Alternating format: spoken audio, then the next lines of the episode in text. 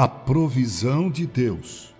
Porque nada temos trazido para o mundo, nem coisa alguma podemos levar dele. Tendo sustento e com que nos vestir, estejamos contentes. Primeira carta de Paulo a Timóteo, capítulo 6, versos 7 e 8. O pão nosso de cada dia dá-nos hoje. Mateus 6:11. Jesus nos ensinou a pedir para que da livre graça de Deus da sua livre dádiva, recebamos uma porção suficiente das coisas boas da vida e gozemos com elas das suas bênçãos. É o que Jesus está nos ensinando no Sermão do Monte quando diz: Não vos inquieteis com o dia de amanhã, Mateus 6,34. Temos um exemplo vivo disto na história de Israel, quando recebiam de Deus a porção a cada dia do maná, conforme está registrado em Êxodo 16, versículo 4 e colherá diariamente a porção para cada dia, para que eu ponha à prova se anda na minha lei ou não. E o mesmo princípio ensinado por Jesus em sua oração do Pai Nosso: o pão nosso de cada dia, dá-nos hoje. Mas e quanto ao amanhã? Deus proverá. Não pense que esta porção que nos é dada cada dia seja mínima. Não, de modo nenhum.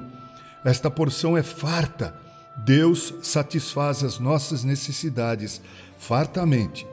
Quando da multiplicação dos pães, toda aquela multidão comeu quanto queria, até que todos ficassem satisfeitos, tanto é que das sobras encheram doze cestos. João 6, de 11 a 13.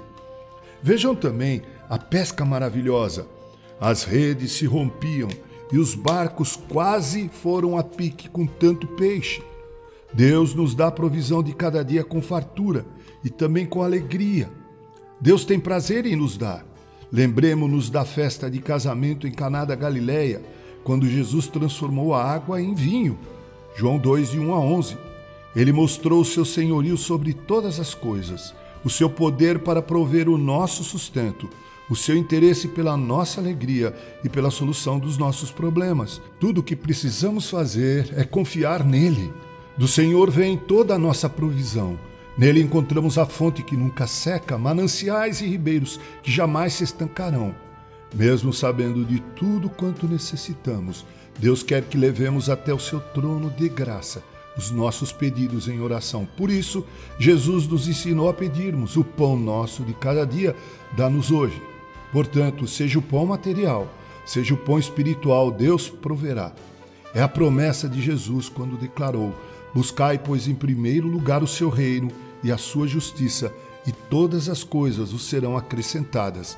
Assim escreveu o reverendo Abel José de Paula, locução reverendo Mauro Sérgio Aiello, com carinho.